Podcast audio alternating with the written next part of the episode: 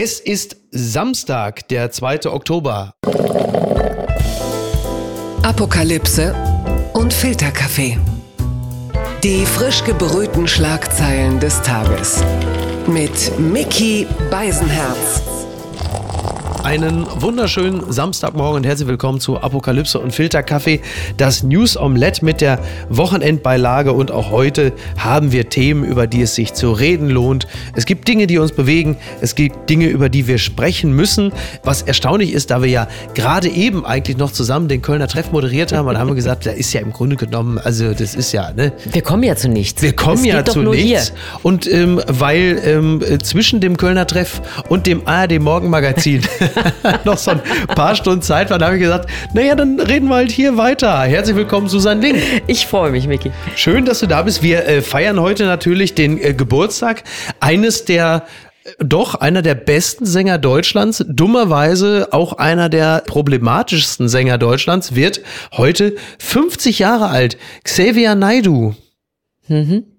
Ob die, ob die äh, 200.000 Kinder unter der Erde Ausgang haben, um bei ihm vor der Tür zu Ist das eigentlich äh, diesen? Monat? Ich weiß gar nicht. Aber nee, nee, diesen Monat sollten wir eigentlich alle sterben, ne? Das waren Das, die, diesen das waren Monat die Geimpften. sollten wir alle sterben, ja. Und die Kinder, äh, die können natürlich tatsächlich bei seiner Geburtstagsparty wahrscheinlich nicht dabei sein. Ja, weil da muss natürlich Blut abgezapft werden für die Reichen und Schönen von Mittelerde. Das- ich bin da nicht auf dem Stand. Ich bin da, ich bin da irgendwie, glaube ich, auch auf der falschen Plattform. Auf Ja. welcher Plattform feiert er denn? Das weiß ich, Ich, gar ich nicht gehe, so der genau. wird auf Telegram, Ja, wird der wird- Wendler. Das ist eigentlich die Höchststrafe. Der Wendler singt ihm so Marilyn Monroe-esque so Happy Birthday, Mr. President, ein Ständchen bei Telegram. Ja, hallo? Ja. Ich meine, besser kann es nicht laufen zum 50. Das ist richtig. Übrigens, äh, Sting wird heute 70. Sting und Xavier Naidoo haben am So. selben Tag Geburtstag und Sting wird 70. Und der Mann sieht ja Das wirklich gar nicht sein. hervorragend aus. 70. Ja, Oh, und 70. er hat auch immer noch diese tolle Stimme und überhaupt. Ja.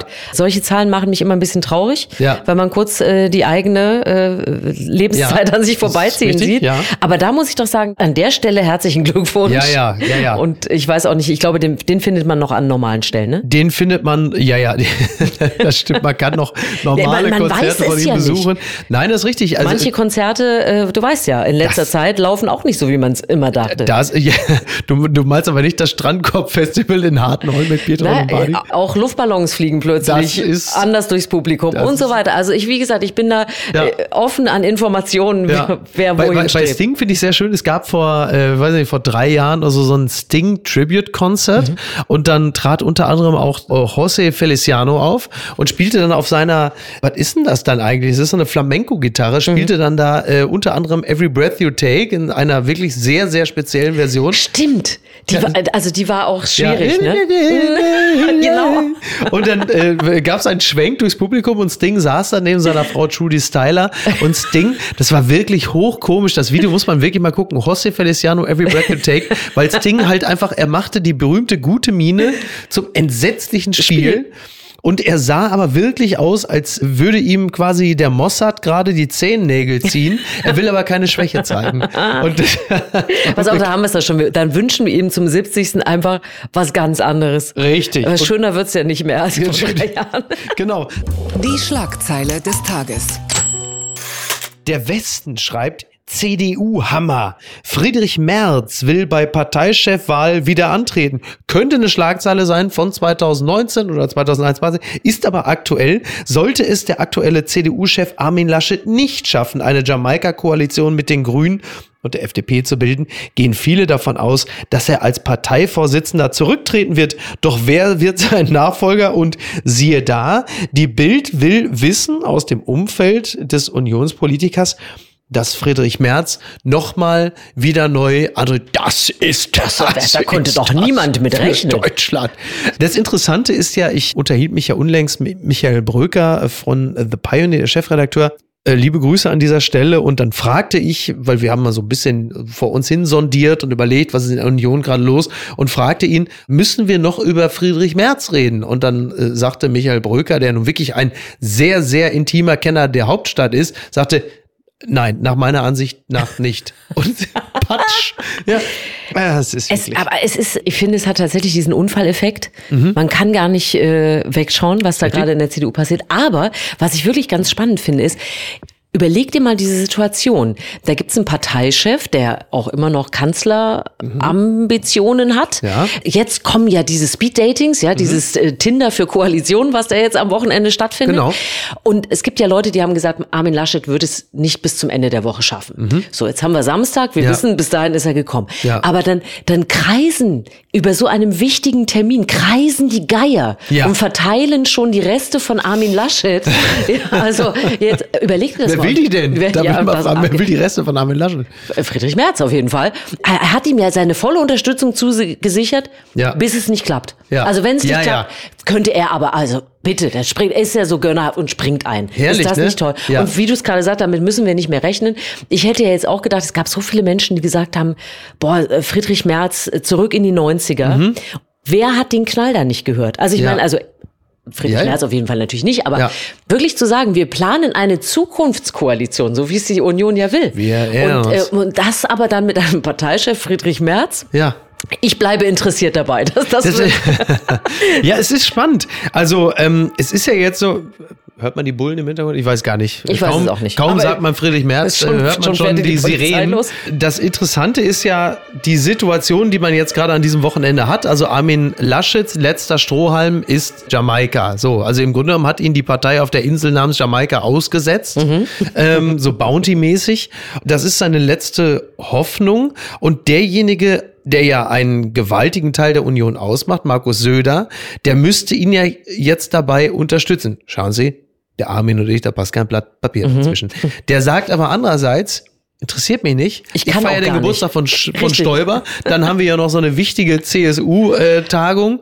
Äh, da- sorry, Leute. Und Das da heißt, muss noch so ein Zoo eröffnet werden oder was weiß ich, was einem dazwischen Hundefriseur. Ja. Und der lässt ihn am ausgestreckten Arm verhungern. Der weiß ja nun, dass dieser Termin auch zuerst, es, es war ja auch so, dass die FDP zuerst mit der Union reden wollte. Das heißt, die wurden ja bevorzugt behandelt, obwohl sie das prozentual gar nicht hergaben.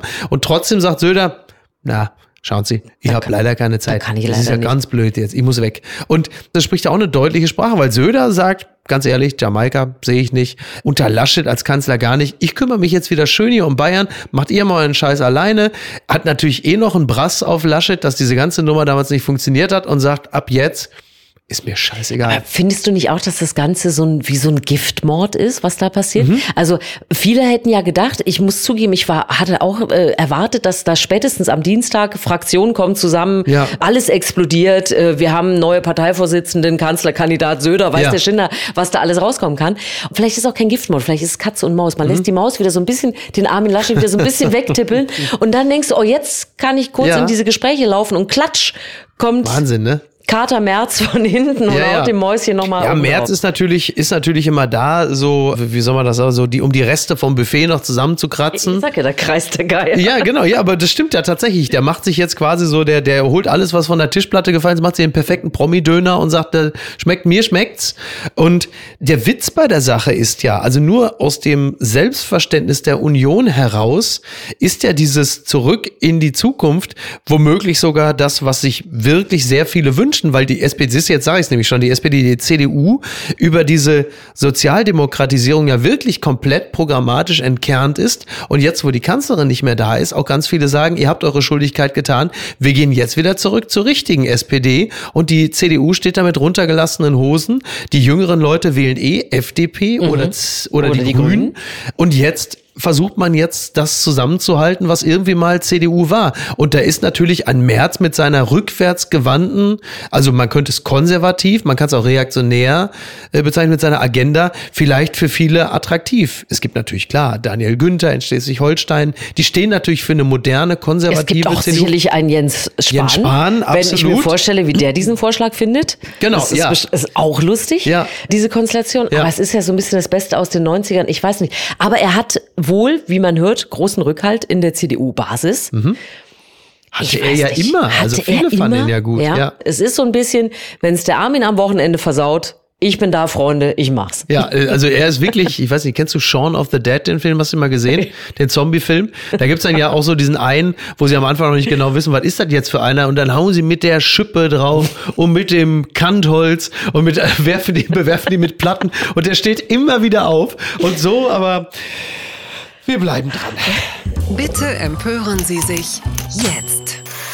So, jetzt wird's für mich emotional. Bahn erhöht Ticketpreise ab Dezember. Das berichtet T-Online. Reisen mit der Deutschen Bahn wird ab Mitte Dezember teurer. Im Durchschnitt muss man für Tickets dann etwa 1,9 Prozent mehr zahlen. Man sagt, ja, das ist aber jetzt auch mehr als angebracht. Mhm. Also da muss man wirklich sagen, es läuft ja wirklich bombig bei der Deutschen Bahn. Das ist klasse. Außerdem haben wir die Mobilitätswende. Ja. Also die Grünen, völlig zu Recht übrigens, versuchen natürlich den Deutschen das Fliegen und auch ein bisschen das Auto abspenstig zu machen. Und genau in diese Phase grätscht die Deutsche Bahn und sagt, super Idee, wir machen das noch ein bisschen teurer. Und Niki Hassania äh, hänselt mich immer ein wenig, weil immer, wenn ich mich über die Deutsche Bahn aufrege, sagt sie, na, machst du wieder den Bushido, also der Privilegierte, der wieder abkotzt, weil er mit seiner Bahncard nicht den Service, aber wofür ich die Bahn wirklich am meisten hasse, ist, dass sie mich manchmal dazu zwingen, zu twittern, wie so ein richtiger äh, Sandalendeutscher, der sich aufregt. Aber es ist auch wirklich manchmal äh, unglaublich. Also ich bin vor zwei Wochen, habe ich natürlich kein ICE gehabt, wollte eigentlich von Bochum nach Hamburg, ab Osnabrück, Strecke kaputt, Taxi. Netter Ukrainer hat mich von Osnabrück für 500 Euro nach Hamburg gefahren, weil ich meine Tochter von der Vorschule abholen musste. Gestern ICE von Berlin nach Köln. Ja, so, da würde jetzt mancher würde fliegen, aber sagst du, mache ich ja nicht, ich habe eine Bahncard. Was passiert natürlich? Du kannst die ersten zwei Stunden nicht mit voller Fahrt fahren, nur mit 100, weil davor ein Güterzug ist, der auf derselben Strecke fährt. Du fährst halt einfach 100 km/h die ganze Zeit. Dann hast du äh, teilweise Plätze mit Flatterband abgesperrt, Toiletten funktionieren alle nicht und bist ja, halt natürlich dann sechs Stunden unterwegs. Das ist aber doch jetzt würde wahrscheinlich würde die Bahn sagen, äh, hier wir brauchen 1,9 Prozent im Schnitt mehr Ticketpreise, damit Flatterband ist so teuer, damit, damit das Flatterband, äh, Flatterband mal getauscht werden kann gegen eine funktionierende ah, Toilette. Ey. Ich weiß gar nicht, das ist ja das ist ja so ein Ritual im Dezember, ne? Das äh, ist ja glaube ich jedes Jahr so. Ja, es ist wohl die größte Erhöhung seit einigen Jahren, aber gefühlt ist es jedes Jahr so. Wie du schon sagst, es ist natürlich eigentlich ein wirklich fatales Zeichen in einer Zeit, wo wir gesagt bekommen, nicht mehr zu fliegen und äh, bitte steigt alle um und ist ja äh, Diskussion, auch wenn das jetzt vor allem ein linken Thema war, aber dieses auch öffentliche Verkehrsmittel und so ja, vielleicht klar. Äh, ganz kostenlos zu machen, um ja. Hemmschwellen. So, ich sage dir, du, du, du hast diese ICE erlebt. Ich fahre gar nicht so viel Bahn, mhm. aber ich würde gerne zum Beispiel oft Richtung Osten fahren wollen. Ja. Hast du schon mal versucht, aus Köln mit dem Zug nach Dresden zu fahren? In Leipzig auch, bin ich gefahren. Ja, Leipzig ist aber so noch sehr Nummer. gut angebunden, muss ja. man sagen, für die Verhältnisse. Ja. Ich bin äh, demnächst nach Erfurt unterwegs. Da bin, da bin ich auch sehr gespannt. Aber so sowas wie Dresden, so, es macht mich wahnsinnig, mhm. dass diese, diese schönen Verbindungen von Ost nach West, dass es da nicht so richtig Warum? Ich weiß es nicht. Es ist ja auch schon 30 Jahre her jetzt, ja. dass wir mal anfangen hätten können, noch ein Gleis mehr zu legen. Ich weiß nicht, was das jetzt in der Umrechnung tatsächlich heißt, diese Prozenterhöhung, wie viel es dann ist, aber ich kann mir nicht vorstellen, und das kommt ja jetzt wirklich auch zur Unzeit, wo wir jetzt ja auch schon gehört haben, die Grünen scheinen sich von ihrem Tempolimit langsam verabschieden ja, zu müssen. Niki Hassania hat die Korken knallen lassen. Ja. Die schickte mir heute eine ist Sprache. über 130 Fan. Ja sie, ja, sie sagte, ich bin so, die hat also irre in die Hände geklatscht. Sie sagte, ich bin so happy, dass das erste, was gefallen ist, das Tempolimit wird es nicht geben. Und ähm, bei den, bei den Citrus-Treffen mit der FDP. Ja, schon. selbstverständlich. Ja. Die, wirklich, ja, also sie hat irre in die Hände geklatscht und hat gesagt, das Tempolimit gibt es nicht. Äh, für mich, jetzt ist mir alles egal. Der Rest ist hier also für ja, aber sie. Überleg dir mal, wo wir hinsteuern. Ja, da kommt ja. Äh, die, die Zukunftsvisions, äh, äh, keine Ahnung, Koalition. Jeder hat ja seinen Modernisierungsjahrzehnt, Zukunftskoalition. Ja, richtig. Hauptsache nach vorne. Top. Und äh, dann haben wir äh, erstmal steigen die Bahnpreise. hat noch nicht mal eine Woche nach der Wahl gedauert und äh, Tempolimit 130 wahrscheinlich auch schon vom Tisch. Also ja. man darf sehr gespannt sein, was überhaupt übrig bleibt. Nee, es ist ja vor allen Dingen so, also um da auch mal wieder eine Lanze, ich weiß sowieso, ich werde mir im Dezember natürlich wieder diese beschissene Bahncard kaufen und werde dann wieder zwölf Monate damit verbringen, zu versuchen, mir damit die Pulsadern aufzuschneiden, wenn ich dann wieder an irgendeinem Bahnhof stehe und irgendwas nicht. Und es klappt ja wirklich so gut wie nie. Ist, und, aber ist das wirklich so? Ja, es ist wirklich, ja, es ist okay. wirklich so. Man hat ab und zu mal die Strecke Berlin-Hamburg, das ist so eine Premium-Strecke. Alles andere ist einfach wirklich ein rollender Haufen Altmetall. Und es ist so bedauerlich, weil es ist natürlich das beste Verkehrsmittel. Es ist das entspannteste, es ist das Beste, aber es ist auf einigen Strecken einfach zu lang. Von München nach Hamburg fährst du sechseinhalb Stunden und von Berlin nach Köln ja offensichtlich auch. Absolut. Mit einmal umsteigen und ja. den Rest Regionalexpress. Und da musst du noch Glück haben, dass der Zug nicht an der falschen Stelle geht mitgeteilt ja, wird und du wieder zurückfährst. Komm, wir machen hier Schluss, weil sonst äh, bin, sonst eskalierst du. Mir, ja, und ich gefalle mir selbst nicht in der Rolle des, des Bahnmeckerers. Das ist leider auch so fürchterlich deutsch. Danke, Deutsche Bahn, habt ihr wieder toll hingekriegt. Außerdem bin ich demnächst im Bahnmagazin, da will ich mich nicht kaputt machen. Gerade eben geschehen.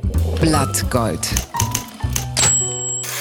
Merci Deutschland. Das sagt Frankreichs bekanntester Philosoph in der Süddeutschen. Bernard-Henri Lévy schreibt, von Paris aus betrachtet war diese Bundestagswahl eine schöne Lehrstunde in Demokratie in einem hochgefährdeten Europa. Ja, im Allgemeinen galt dieser Wahlkampf ja als besonders langweilig. Manch einer sagt auch, so schmutzig war es nie. Beides ist natürlich eigentlich Unsinn. Bernard-Henri Lévy schreibt unter anderem, es war eine Wahl, in der die radikale Linke nicht einmal die 5%-Hürde schaffte, in der die radikale Rechte immer noch zu stark ist, aber doch viel schwächer als in meinem Land, also Frankreich, klar. Obendrein wird die radikale Rechte durch den Cordon sanitaire ausgegrenzt, eine Art Hygieneabstand, den die beiden großen Parteien ohne viel Aufhebens darum zu machen, um diese AfD gezogen haben. Diese gemäßigte Wahl ist kein Zufall, sondern der Sieg einer jungen Frau, Frau aus der DDR. Also dieser ganze Text feiert diese Wahl und sagt natürlich auch völlig zu Recht, dass äh, Themen wie zum Beispiel der Islam oder Zuwanderung einfach keine Rolle gespielt haben, weil diese Zuwanderung, speziell ähm, rekurrierend auf 2015, geglückt sei. Da würde man jetzt im Großen und Ganzen ja wohl auch zustimmen. Mhm. Denn es scheint ja auch kein Thema zu sein, mit dem sich Wahlen gewinnen lassen. Und die AfD hat ja wirklich programmatisch äh, auch überhaupt keine Rolle gespielt in diesem Wahlkampf. Null. Also ich finde es auch ganz spannend, wenn man sich überlegt, wo waren wir 2017? Und das war ja wirklich eine ganz andere Wahl. Da hast du mit Sicherheitspolitik mhm. und natürlich mit Flüchtlingspolitik großes Thema gehabt. Ja, ich meine, Breitscheidplatz war zu dem Zeitpunkt natürlich auch, ja. auch wenn das nur mit der Flüchtlingspolitik auch nur, nur am Rande zu tun hat. Aber es hat natürlich faktisch. dieses Sicherheitsgefühl, genau. was genau. wir alle. 2016 war ein ja. schlimmes Jahr, auch Frankreich damals. Absolut. Also es war äh, mehr greifbare Angst, mhm. Unsicherheit, äh, so. Und ich glaube, dass es natürlich immer so ein bisschen äh, darauf auch zurückfällt, mit welchen Themen kann ich natürlich klar. punkten, das ja. ist klar. Und dass wir in, in einer Zeit leben, auch wenn die Bahnpreise uns gerade was anderes suggerieren, wo es tatsächlich um auch Umwelt, Klima und solche Themen geht, das ließ sich ja nicht ganz verdrängen. Also mhm. es gab ja am Anfang des Wahlkampfes, hieß es ja noch, ja, was die Greta da erzählt hat, ob manche Volksparteien haben da gesagt, da müssen wir uns ja, ja. kümmern. Das hat sich ja auch noch geändert. Ja. Aber ähm, was ich wirklich spannend finde, ist, dass es bei dieser Wahl geglückt ist, viele Jungen mit rein, also mhm. die Meinung der Jungen mit reinzunehmen. Ja. Und dass man jetzt wirklich sagt, schaut mal, die haben FDP und Grüne gewählt, ja. dass wir da immer noch drüber reden, dass es nicht immer nur um diesen Erhalt geht der vermeintlichen alten Volksparteien.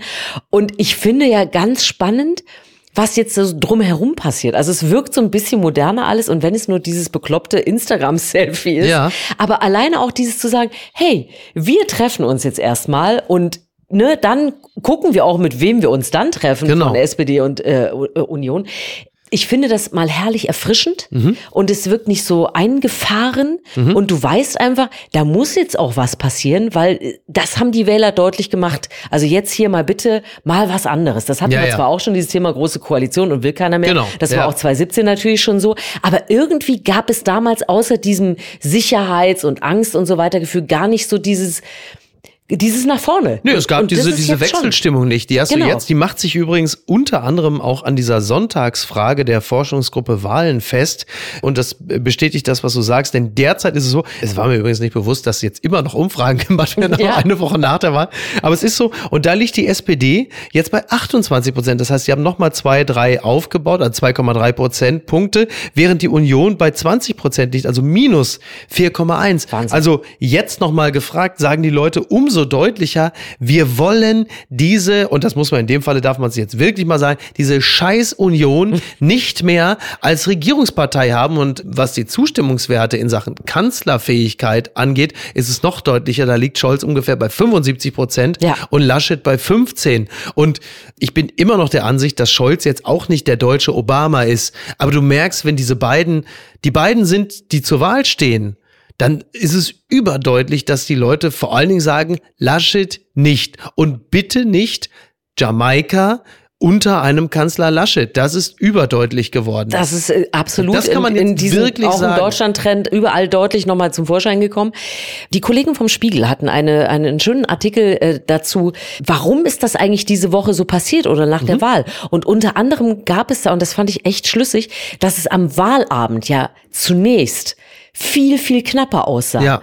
Und dieses Gefühl mhm. ist so durchgewabert. Ja. Und das finde ich ganz interessant, weil ja. das stimmt. Und es hat auch keiner in der Eskalation reagiert. Also es ist nicht sofort, alle müssen zurücktreten, sondern man hat das war so erst uneindeutig. Mal, man hat erst ne? hinter Laschet gestanden, genau. hat mitgeklatscht, als er gesagt hat, Mensch, das war ein klares Votum gegen ja. einen Linksruck in der Regierung, dieses Gespenst, was da. Ja. Also das war ja alles auch am Wahlabend noch da. Das rot-rot-grüne Gespenst. Äh, es war auch noch alles ist möglich. Mhm. Und selbst in den Tagen danach mhm. hatte man immer das Gefühl, nein, das hat alles so, so seine Berechtigung, dass da jeder noch so seinen Anspruch ja, ja. oder wie es dann auch immer genannt wurde, erhebt. Ja. Und das finde ich ganz spannend, dass das so als Grundgefühl geblieben mhm. ist. Und obwohl wir jetzt wirklich lustig, es immer noch Umfragen gibt und es immer noch deutlicher wird, reden wir immer noch davon, dass es diesen Anspruch ja auch für dieses Wochenende gibt, sonst brauchen genau. wir uns nicht alle treffen. Genau um uns auszutindern. Oder ja, und, und ja, du, du, merkst halt einfach, also speziell in der Bevölkerung, und da nehme ich nochmal die Zahlen zum Anlass, das ist ja, ja. keine Spekulation, Nein, die sind sehr deutlich. immer mehr Leute sagen, wir sind doch hier kein Jobcenter.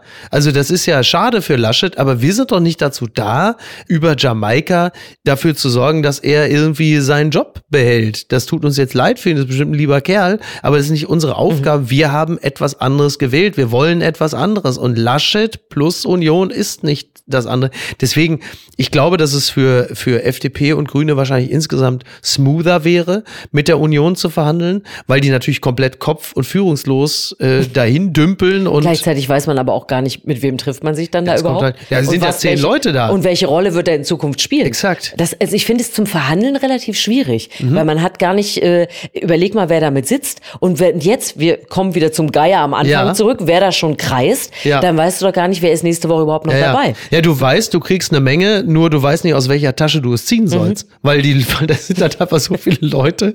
Also es, äh, naja, es, es, bleibt, äh, es bleibt spannend. Twitter, 280 Zeichen Wahnsinn brutal, aber effizient. Nur eine Partei hat Twitter verstanden. Das behauptet Philipp Jessen in einem Tagesspiegel Gastbeitrag. Er schreibt, soziale Medien haben eine immense meinungsgestaltende Macht. Die Politik hat es im Wahlkampf mehrheitlich versäumt, daraus Kapital zu schlagen. Also Philipp Jessen ist einer der CEOs bei Story Machine. Also er kennt sich sehr gut äh, mit dem Metier aus, war auch schon hier zu Gast, ist auch herzlich wieder eingeladen. Er behauptet bis zum heutigen Tage, die Folge mit ihm sei die beste aller Zeiten gewesen. Wir lassen ihn gerne in dem Glauben. Ich kann allen Wahlkämpfern und Spitzenkandidaten nur empfehlen, auf die Menschen im Land und nicht die Twitter-Blase zu achten oder Twitter einfach wegzulassen. So zitiert Jessen Jens Spahn und schreibt aber, das ist ein wenig so, als würde Helene Fischer in einem Interview die These aufstellen, Popschlager wäre keine echte Musik und deren Fans hätten nicht mehr alle Latten am Zaun. ähm, ja, das äh, ist schön. Es gibt den sogenannten Spillover-Effekt, also dass quasi diese sozialen Medien dann doch in die Welt und in die analoge Welt hinüberschwappen, die, Zitat, Menschen im Land. Und er hat natürlich schöne Beispiele dafür, vor allen Dingen halt eben auch die vielen Fehlleistungen von Armin Laschet, ja. die im Netz reichlich dokumentiert wurden. Klein geklippt klein zu sehen, ja. und dann den Leuten wieder vorgesetzt und entsprechend geteilt, weil a unterhaltsam, empörend, erregend, aber halt auch sehr wirkmächtig, vor allen Dingen für diejenigen, die damit was erreichen wollen. Und das haben nicht allzu viele Parteien verstanden, aber doch zuvorderst die SPD, die da den Ton gesetzt haben. Erstaunlich, muss ich sagen, vor allem wenn man mal auf den letzten Wahlkampf zurückschaut und auch auf solche Wahlkämpfe, aus denen ja auch lernbar ist, was zum Beispiel in den USA passiert ist, unter Trump, wie da ja in sozialen Netzwerken wirklich ganz gezielt ja. Leute angesprochen wurden, ob man das jetzt gut findet oder nicht. Es war geschickt. Und äh, ich habe letztens nochmal gedacht, als ich so an einer Ampel vor mich hinstand, irre, dass es mein ganzes Leben lang Wahlplakate gibt. Und mhm. ich bin ja auch nicht mehr drei. Ja. Also, dass ich sowas, das ist ja wie ein schnurgebundenes Telefon, ja. was da immer noch steht, um irgendjemanden anzusprechen. Ja. Und ich fand es ganz interessant. Und wenn, äh, wenn man das jetzt mal. Schnurgebundenes Telefon, was für ein toller Was für ein schönes Lange Wort, nicht ne? gehört, ja. Einfach mal den Hörer auf die Gabel werfen.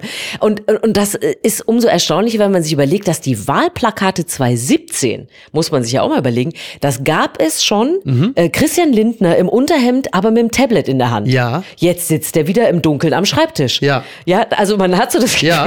Ja, ja. Ne, Tablet wieder weg, wir schreiben wieder mit dem Füller. Ja. Und vielleicht ist das auch so ein bisschen ein Symbol ja. dafür, ja. Äh, dass, dass das so ein bisschen verpasst wird. Ich will gar, ich weiß gar nicht, ob ich noch mehr Twitter in, in der Gesellschaft möchte, weil da, da geht es ja nun wirklich äh, auf zu, dass ich denke, schön, dass ich mein Handy abschalten mhm. kann. Trotzdem ist es doch spannend, warum wird sowas so selten genutzt und warum mhm. haben wir immer noch diese überdimensionalen Plakate? Das habe ich tatsächlich. Rumstehen äh, und hängen, was ja. ist das? Ne, das, das, äh, das mit den Plakaten ist wirklich interessant, weil es sich natürlich mit unserer Lebenswirklichkeit nur noch bedingt deckt. Ich glaube, sie sind eigentlich mehr oder weniger nur noch wie so ein Post-it. Also wir, wir ja. sind ja eine, eine sehr mobile Gesellschaft. Das heißt, wir fahren sehr viel mit dem Auto durch die Gegend. Da begegnen sie uns aller Orten. In der Regel verfängt die Botschaft ja auch nicht wirklich. Mhm. Es ist eigentlich lediglich ein Reminder, Reminder, huhu, mich gibt's noch. Man kann mich ja. auch wählen. Ja. Weil das, was drunter oder drüber ja. steht, ist ja meistens nicht wirklich von Relevanz. Hier Konrad R. Müller, ähm, der legendäre Fotograf, der alle Kanzler und Kanzlerinnen fotografiert hat, der hat, das haben wir in der letzten Wochenendbeilage auch nochmal besprochen, auch nochmal sich sehr kritisch über die einzelnen Plakate geäußert. Mhm. Unter anderem meinte er auch diese grünen Plakate mit Baerbock und Habeck, diese sehr grün gehaltenen, die, die, sehen aus wie Leguane. Das fand ich auch interessant, hat mir sehr gut gefallen. Ja. Über Lindner, über diesen über dieses äh, sehr graue, teilweise im Gesicht auch sehr schwarze, sagt er, sah aus, als käme er aus einer Kohlemine irgendwie. Also eigentlich fast ein bisschen wie Laschet, der sich ins Gesicht geschmiert hat und meinte auch, dass er da irgendwie abends sitzt mit dem Füllfederhalter und diesen ganzen papierenden Stapeln, was ja auch für den Digitalisierungslindner eigentlich auch seltsam ist, sagte, dem nehme ich nicht ab, dass der noch nachts da sitzt und sich für die Leute Siehste? einsetzt. Siehst du, sag ich ja. doch, was ist das für ein Plakat? Ja. Aber das ist das, äh, das ist wirklich interessant, weil man merkt ja auch, wie man Leute erreicht. Ich meine, denk über dieses Selfie nach. Mhm. Dann, die, alleine ja, diese Aktion, vier gleichzeitig gepostet und alle gehen drauf ab. Ja, so ein bisschen wie ABBA, ne? Wir sind Hallo, zurück. wir sind wieder da. Ja. Äh, oder in dem Fall war es ja Silbermond ist alt geworden. Stimmt. Aber, aber es ist natürlich trotzdem faszinierend. Alles sind drauf angesprungen. Es wurde Musik draufgelegt, alles. Also siehst du doch, ja. das Bedürfnis ist da. Total. Und ich meine, auch was ist rumgegangen? Ähm, wir hatten Jens Spahn mit seinem Ringlicht ja, am, ja. Am, am iPhone, wie er, wo immer so, so, ich schaue mir selbst zu. Aber das war natürlich irgendwie auch seine Videokonferenzen, die er gegeben hat und so. Aber das ist doch, Talk about und du hast Absolut. natürlich auch die Aufmerksamkeit und du kriegst noch andere Leute mit dazu. Ja. Also ich finde dieses, ne, dieses Twitter ist ja auch so ein bisschen so eine, so eine Bash-Blase, braucht man Völlig, immer. ja, ja, naja, klar. Also Aber es funktioniert, wenn du es benutzt, offensichtlich. Wenn ich kurz nochmal Herrn Jessen zitieren darf, also was ein Tweet im Gegensatz zu einer Anzeige kann, da sind wir ja wieder, einen Dialog anstoßen, so eine Diskussion auslösen, so eine Stimmung erzeugen, so Momentum schaffen, das hat in diesem Wahlkampf nur eine Partei geschafft, die SPD, mit Humor und harten Bandagen. Das Klingbeil-Team hat jeden Auftritt von Laschet brutal durchleuchtet, tranchiert, in Einzelteile zerlegt und daraus den einen digitalen Spin destilliert, der ihr eigenes Narrativ weitergetragen hat. Der Lacher, die Maske, mhm. der Schrotthaufen, das Eis, die Schuhe, die drei Gründe, CDU zu wählen, die Kinder, das Trinkgeld, der Wahlschein in Echtzeit aufgearbeitet, distributiert kommentiert. Und das stimmt natürlich, klar. Das hat wirklich, also das Lachen war wahrscheinlich die ultimative Fehlleistung, aber diese vielen kleinen Dinge inklusive, ich meine, er hat es ja nun wirklich bis zum Gang zur Urne, manchmal hat man das Gefühl, seine eigene, äh, hat er es geschafft, noch irgendwann, irgendwelche Scheiße zu bauen. Und klar, das wird natürlich alles dokumentiert, nichts bleibt unkommentiert.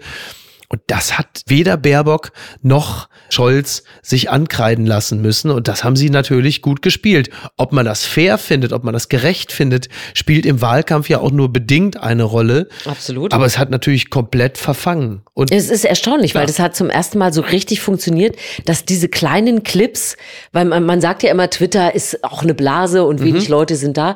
Aber dann wird's eben spannend, wenn das rauskommt aus genau. dieser Blase. Ja. Und das hat in dem Fall funktioniert. Es sind ja alle Journalisten in dieser Blase. Und das Sehr sind dann viele, halt die absolut. Multiplikatoren und die Meinungsmacher. Ja, und, und, ich glaube auch, dass das der letzte Wahlkampf war, wo das so funktioniert hat, dass man das verschlafen kann. Mhm, Weil ja. ich glaube, das ist. Ne, die äh, AfD hat es ja schon bei Facebook schon 2017 gemacht. Ja. Das war halt einfach natürlich deren Home-Turf. Facebook ist ja gemessen an Twitter, sagen wir mal eher so die Gartenlaube, die Terrasse. ähm, aber da hast du natürlich die ganzen Leute dann ja. erreicht. Twitter ist ja tendenziell eher, sagen wir mal, ein, ein linkes Medium, auch ein etwas elitäres, was äh, so die Kernklientel angeht. Also natürlich gibt's bei, bei Twitter auch Rechte, ist ja keine Frage. Konservative Rechte, Rechtsradikale, da braucht man, das sieht man unter jedem Post. Aber Facebook ist dafür schon eher das bessere Medium gewesen. Und jetzt, klar, also jetzt in diesem Wahlkampf ist es natürlich wirklich extrem gewesen. Wo, wobei, du hast ja vorhin auch noch gesagt, von außen betrachtet, oder dass Leute sagen, äh, so schmutzig war ja noch nie der mhm. Wahlkampf. Ich fand den, der war ja geradezu kuschelig. Ja. Und wenn man vergleicht mit anderen Ländern, auch die, ja. dieses Triell, wenn man gemerkt hat, in den ersten zehn Minuten heute gibt Armin Laschet Gas, dann ja. hieß es schon, oh, heute ja, ja. aber auf Krawall. Aber das ist ja das, was Bernard Aurel Levy ja auch gerade genau. geschrieben hat, dass es, das ja, ja hoch zivilisiert war und dass Absolut. ganz Europa davon etwas lernen kann. Gerade ein ja auch nicht unproblematisches Land wie Frankreich, die im nächsten Jahr, wenn ich mich nicht ihre Präsidentschaftswahlen haben mhm. und dann plötzlich dann halt eben auch wieder Le Pen auf der Matte steht und möglicherweise super Chancen hat. Und bei uns geht's romantisch zu und ja. man äh, trifft sich mit für gemeinsame Bandbilder. Also ja. ich meine, das ja, muss ja, genau. auch erstmal wieder und, das, und, und dieses Bild hat bei mir natürlich genauso gut funktioniert, weil ich es gesehen habe und es wirklich charmant fand und es hatte also das, was die beiden großen Parteien, die SPD und die CDU, gar nicht zu leisten vermögen, dieses Gefühl von Schröder und Fischer, mhm. wie sie damals so wie Schimpansen eigentlich Platz genommen haben, plötzlich auf Sesseln, die eigentlich nicht ihre sein sollten. Sie so wie kleine Kinder da saßen, ja. so plötzlich, das, das ist jetzt mein Platz hier, ganz der Sessel. Fischer auch, der dachte, was ist denn hier los? Wie eigentlich so wie nicht Girls Day, sondern Boys Day, wo sie eigentlich mal auf dem Arbeitsplatz der Eltern Platz nehmen dürfen. Mhm. Und dieses Aufbruchssignal ging in diesem Falle von den kleineren Parteien aus. Du hast es gesehen, du hast das Gefühl, die wollen, die haben Bock und die setzen jetzt letzten Endes den Ton. Mhm. Es ist andererseits natürlich auch eine Verpflichtung, weil wenn die es nicht hinkriegen, dann machst du dich natürlich komplett zum Nappel, weil dann wird das Foto dir natürlich wie die Fußfessel von Sarkozy am Bein hängen, weil alle sagen, ihr habt ja toll inszeniert, aber zu mehr als einem Selfie seid ihr nicht in der Lage. Also ja, ja, also der, der Regierungsdruck ist da schon sehr groß, dass man da auf jeden Fall am Ende dabei ist. Und ich meine, über den Druck bei der FDP brauchen wir ja nicht reden, weil nochmal kannst du nicht das, gehen. Den kannst du nicht bringen. Den Joker hast du schon gezogen. Der war schon. Unterm Radar. Homeoffice verändert Kaffeekonsum der Deutschen, das berichtet NTV. Mehr Homeoffice verändert die Kaffeegewohnheiten zu Hause. Es gibt einen Trend zu hochwertigerem Kaffee durch das Homeoffice, sagt der Hauptgeschäftsführer des Deutschen Kaffeeverbandes, Holger Preibisch. Der Maschinenpark wird aufgerüstet. naja gut, der Hang zu besseren Haushaltsgeräten, ne, Thermomix, Brotbackmaschine, Pipapo, das ist natürlich in der Corona-Hochphase äh, offensichtlich gewesen, hat sich aber gehalten, denn Corona mag irgendwann verschwinden. Mhm. Das Homeoffice bleibt für viele und dann sagen die ja, also für beschissenen Kaffee, also. Eben, und die meisten haben ja sowieso diese schlecht Kaffee-Erfahrung aus dem Büro, das kennt man ja schon. Und immer wenn du an diese Pumpkanne gehst, ist ist das Trötchen eh leer. Ja. Geplaudert aus dem äh, linkschen Haushalt. Ich habe ja Geräteverbot. Ah ja. Also äh, mein Mann sagt dann immer irgendwann so, jetzt haben wir genug Geräte in der Küche mhm.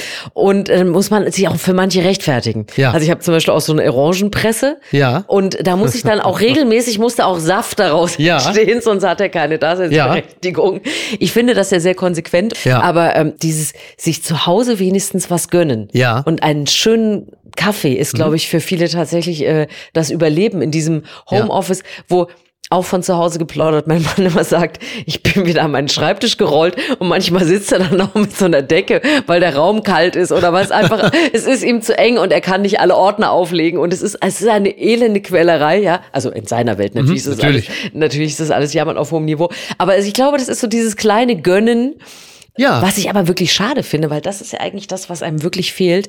Diese Plaudereien in der Kaffeeküche, was genau. ja viele sagen, ja. was einem total fehlt, dass man den Austausch mit Kollegen nicht mehr das hat. Das gesündeste Homeoffice-Modell ist, glaube ich, auch einfach das Wechselmodell. Mhm. Das heißt, du hast jetzt einfach mal blöd drei Tage Homeoffice, zwei Tage Open Office oder umgekehrt. Das ist auch, glaube ich, nicht zu unterschätzen. Also die Kaffeeküchengespräche, der Austausch des praktischen Erlebens ist extrem wichtig. Also glaube ich nicht nur in kreativen Berufen, sondern selbst bei jeder Versicherung oder so, weil da werden die Gespräche geführt, die oft auch das Initial sind, die etwas anstoßen, wo man sagt, interessante Beobachtung. Daraus kann man doch was machen. Ja. Und zwar wirklich kein, egal ob du sagst, wir machen jetzt eine Hamsterversicherung für, was weiß ich, wie viel Euro im Jahr, oder du sagst, das wäre doch ein faszinierendes Fernsehformat, dass da noch keiner drauf gekommen ist. Das entsteht in der Regel nicht im Homeoffice nicht und auch in nicht der Videokonferenz. Videokonferenzen. Absolut nicht, weil du bleibst ja auch nicht drin und sagst, was genau. ich euch noch Privates erzählen Exakt. wollte. Genau. Jeder ist froh, wenn er sagt, tschüss, tschüss, ist es eine alte genau. Hand oder eine neue ja. Hand? Ja, ja. Und dann, dann, dann bist du raus, Stimmt. weißt du so. Und dann, dann sagt ja keiner, man plaudert einfach nicht. Das ist absolut effizient, ja. aber weder kreativ noch plaudrig. Genau. Und deshalb äh, darf manchmal vielleicht der Kaffee äh, bei der Maschine im Büro ein Hauch schlechter sein, aber dann sind die Gespräche vielleicht ein bisschen. Wir setzen uns ein mehr Kaffee für gute Gespräche. Das so darf, das darf ruhig sein. So halten wir Ganz weit vorne. Edmund Stoiber wird 80, der CEO des modernen Bayerns. Edmund Stoiber war wohl der letzte CSU-Vorsitzende, der den Mythos und den sagenhaften Erfolg der Partei verkörperte. Dabei war sein Aufstieg nicht vorbestimmt. Am Dienstag wird Stoiber 80 Jahre alt. Die FAZ hat das geschrieben vor ein paar Tagen. Markus Söder, schauen Sie, es geht um Deutschland und es geht um Edmund Stoiber, war ja offensichtlich da. Dieser äh, Besuch war wichtiger. Und wir äh, verdanken Edmund Stoiber ja nun wirklich legendäre Sätze, wie um ein paar zu zitieren. Ja, äh, wir sind das Land, das die wenigsten Arbeitsplätze äh, abbaut. Wir sind äh, Schlusslicht im Abbau der Arbeitsplätze. hast, du, hast du die Blume dabei? Das ist natürlich also legendär.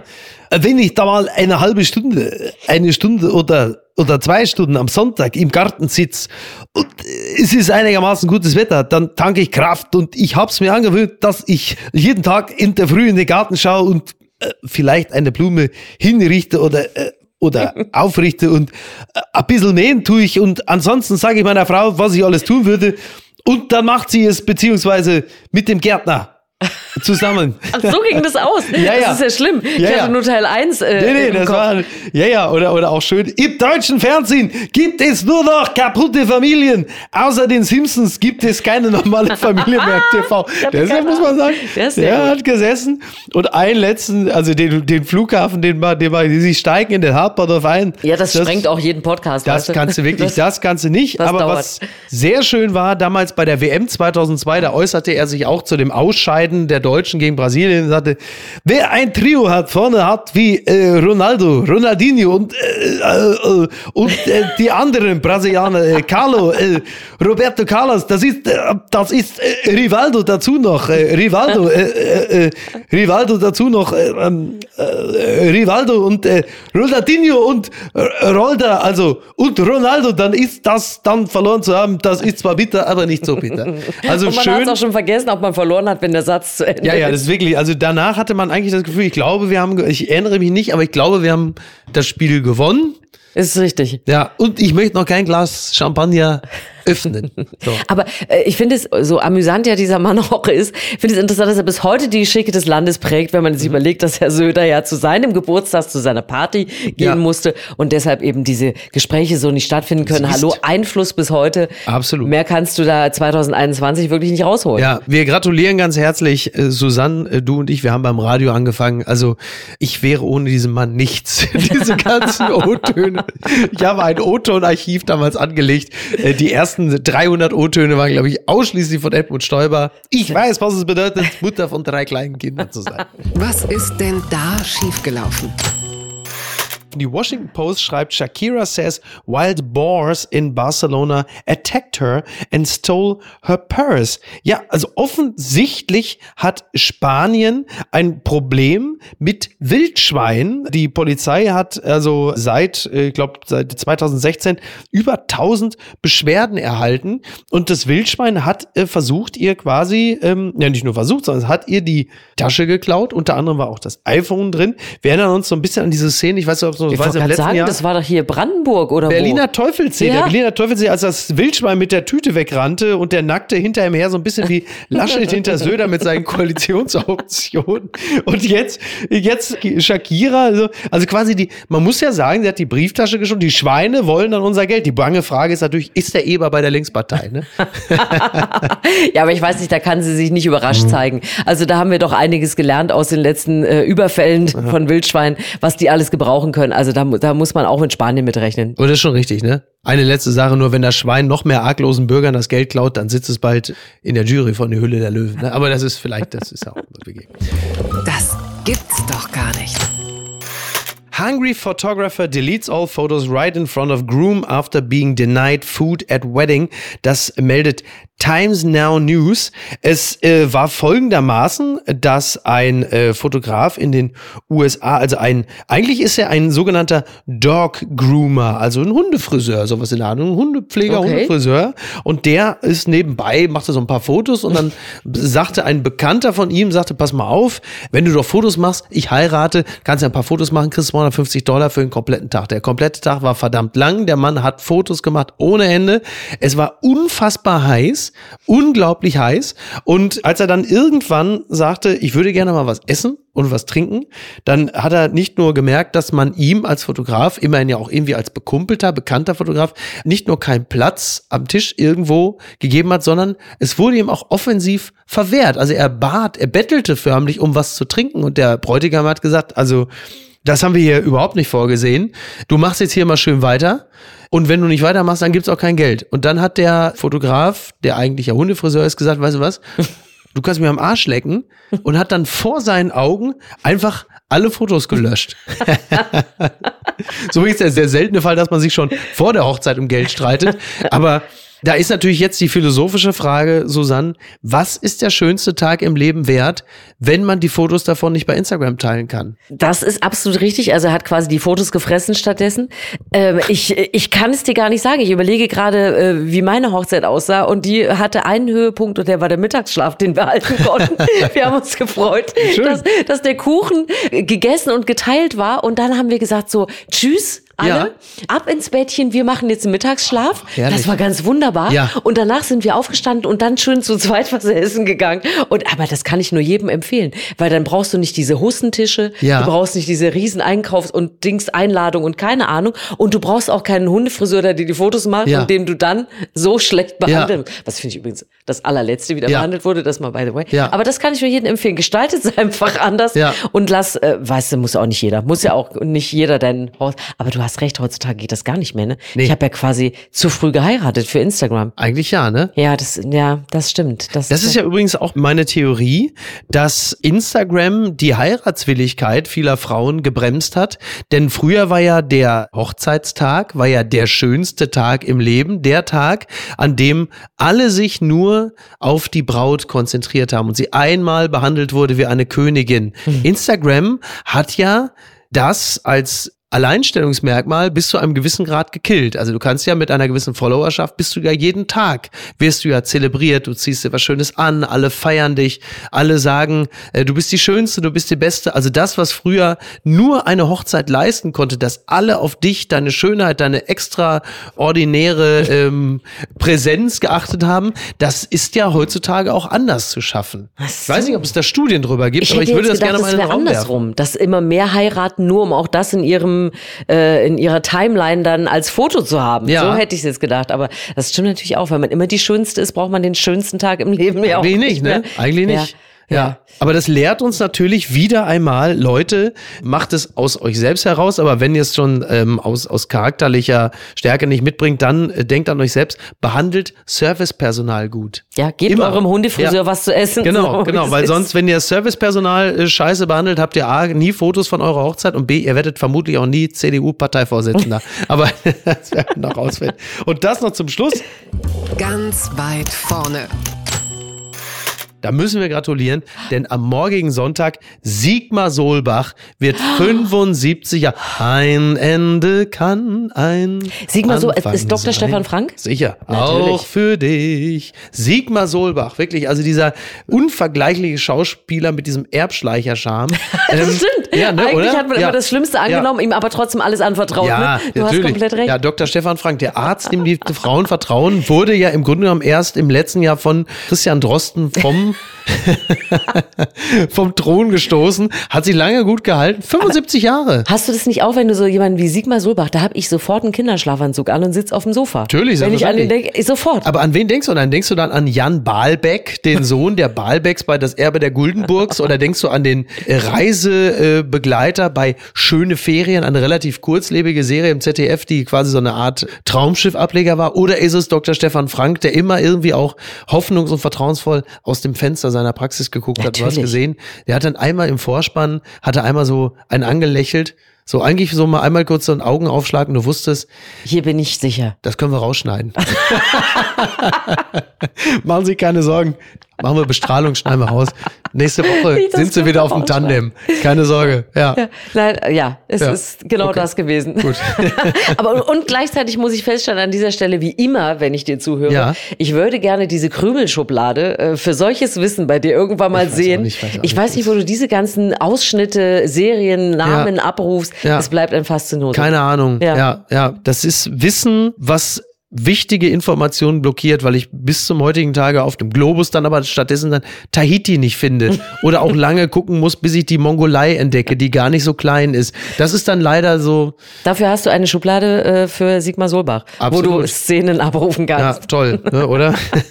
Solange ich mich noch an Leute wie Wolfgang Tiefensee erinnere oder Matthias Wissmann, kann man auch immer noch mal. Ne? Hallo? So. Du hast viele Schubladen, ich merke. Aber ja. äh, sonst wäre dieser Podcast nicht halb so witzig. Das ist absolut richtig, ja. Wenn du auf die Mongolei zeigen könntest, hätten wir so wenig davon. Im Podcast ist das wirklich vergleichsweise dünn.